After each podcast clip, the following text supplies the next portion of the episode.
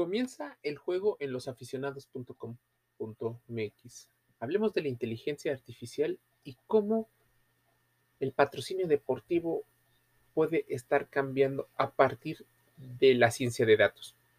El Big Data está haciendo bastante eco en la rentabilidad.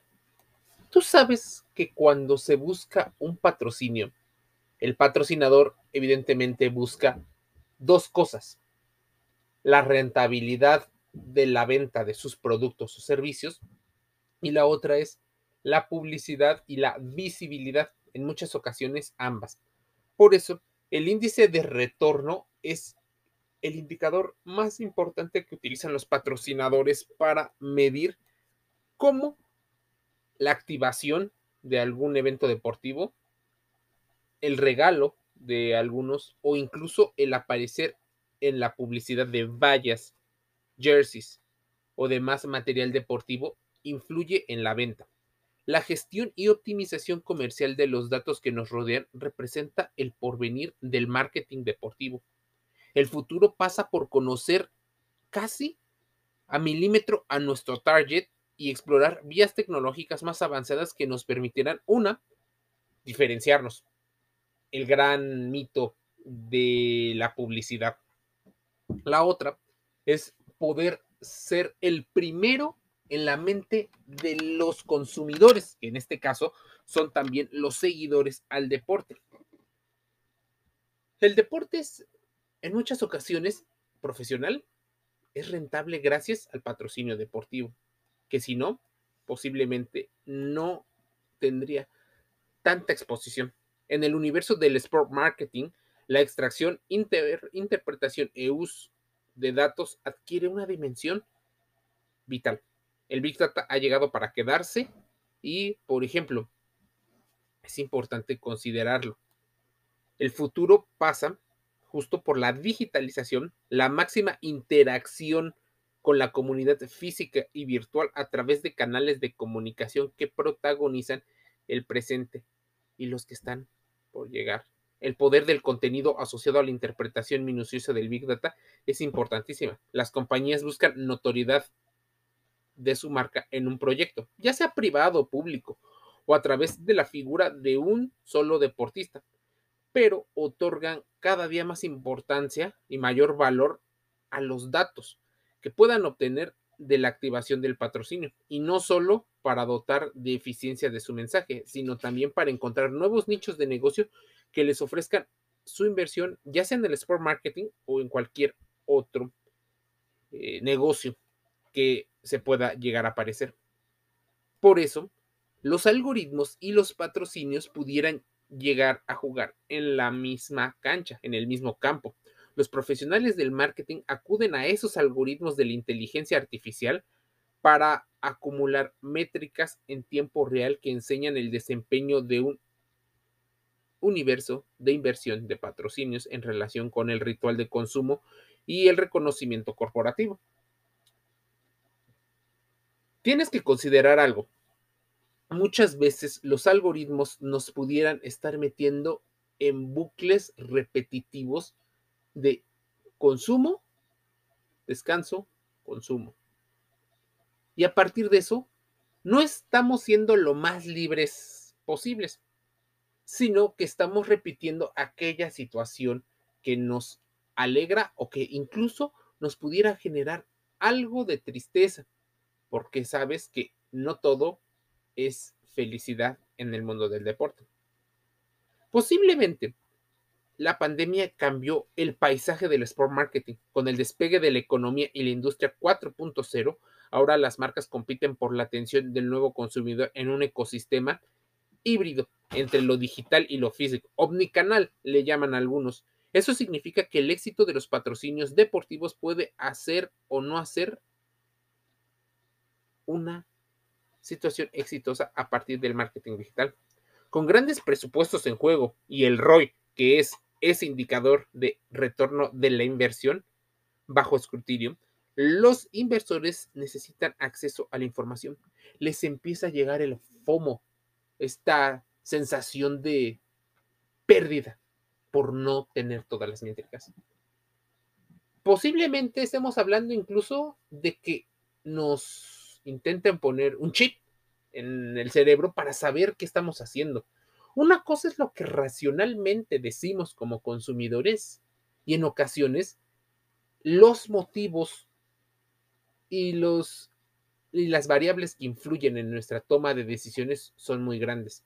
Pueden ser el ambiente, las modas, un consejo, el clima, el aroma, la presentación, la disponibilidad. Imagínense, todos estos actores jugando y entonces la inteligencia artificial intenta hacer rigurosas mediciones al respecto de la gran y maravillosa toma de decisiones de la mente.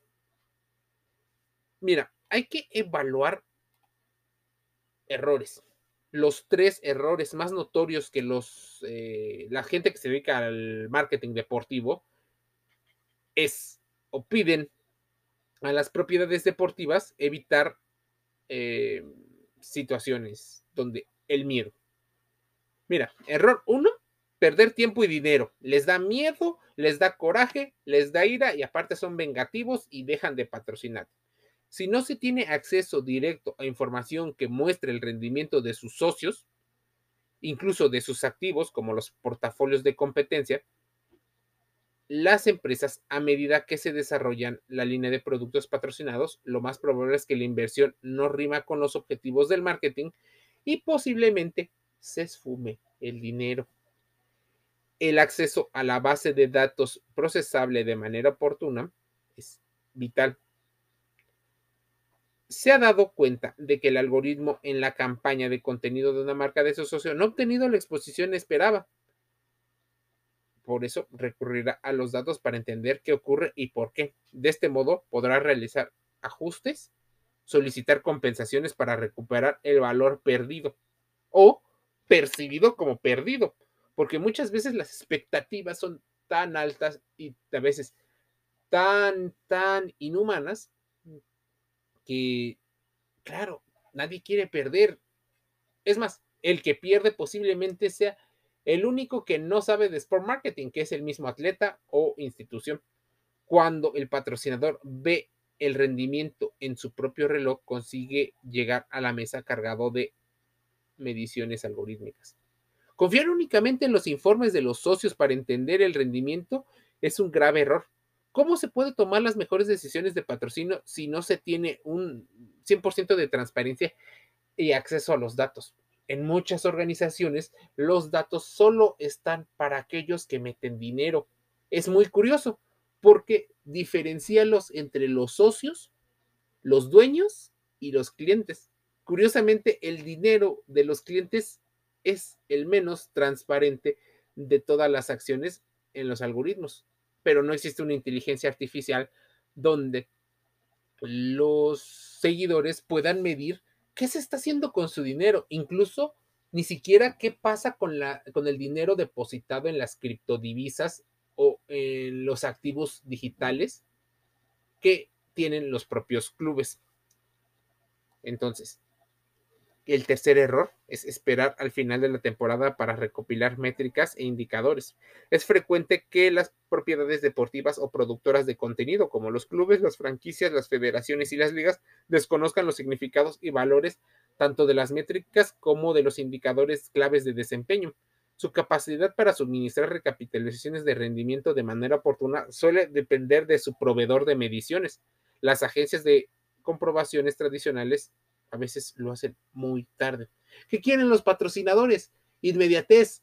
Sí, están ansiosas, están desesperadas porque quieren resultados inmediatamente si no ven el resultado de la tendencia, inmediatamente podrían salirse del patrocinio. Es la razón por la que en muchos equipos y organizaciones, a mitad de temporada o un poco antes, los patrocinios empiezan a esfumar y la escasez de ingresos empieza a verse cada vez más fuerte en el deporte. Porque sí, el Big Data, la ciencia de datos, está siendo cada vez más importante para todos. Mira, te voy a contar una historia y de hecho aparece en un sitio web como Shataka. Eh, dicen que Black Fire Analytics eh, empezó en el 2004. Aquel año se presentaba una sociedad con otras empresas. Eh, el sitio lanzaba un servicio que facilitaba la gestión de feeds en redes sociales en un momento en el que comenzaban a despuntar. Era una herramienta para medios de comunicación porque más allá de facilitar su manejo, ofrecía analíticas para ofrecer el impacto de las lecturas que no llegaban a las webs y un sistema de monetización. Fue en su momento una expansión muy fuerte. A ver, toda esta situación porque querían medir el enorme reto de medir cuánto se llega a visualizar el patrocinio deportivo. Tú sabes que el patrocinio deportivo más visible es el del pecho en una camiseta deportiva. Porque ves la cara, las expresiones y, bueno, al jugador. Por eso, el símbolo del club es pequeño, casi siempre ligado al lado izquierdo por el tema emocional. Posteriormente sigue un poco a su derecha el logo de la empresa patrocinadora de material deportivo y después los múltiples patrocinadores que pueden aparecer en el pecho, pueden aparecer en los hombros, pueden aparecer en los brazos, espalda, espalda alta, espalda baja. Mira, fue, es y será todo un reto medir qué ocurre. La identificación de una necesidad y el uso de la tecnología para satisfacerla. Fijándose en eso, hay algo que nos queda clarísimo. Cuánto se ve y cuánto no se ve un patrocinio. El objetivo, ocupar el hueco descuidado por las analíticas de las redes sociales midiendo el impacto económico de los patrocinios. La inteligencia artificial funciona y funciona cada vez para decirnos cómo funciona en una fotografía, pero cuando la pones a correr y analizar diversos datos, la ves en tiempo real y con diferentes medidas. Ahora hay que entender los datos. Entendida la base del negocio, sus objetivos y los medios mediante los cuales los consigue, nos preguntamos, ¿qué tiene la inteligencia artificial? Efectivamente, nosotros empezamos a ver cómo los algoritmos empiezan a medir y a tratar de simular la visión humana y que el propio sistema aprenda a identificar los patrocinios, así como lo haría el humano. El aprendizaje es profundo y ir perfeccionando continuamente las tecnologías de detección. Mira, pero ¿cómo funciona exactamente? Para imágenes es importante los estudios. Google y otros proyectos simulan el ojo humano en nuestros algoritmos tomando únicamente como una visualización clara de un patrocinio, cuando el logo se ve grande, claro y por completo. Es la situación por la que vemos muchas veces en las camisetas, en los jerseys o buzos, ese patrocinio tan grande, a colores. ¿Cuánto y cómo se ve determina cuánto dinero ponen los patrocinadores. Si impactado más o menos. Por eso quieres un equipo exitoso, para que se vea más y lo consuman en muchos lugares. En otros lados, tal vez como posicionamiento.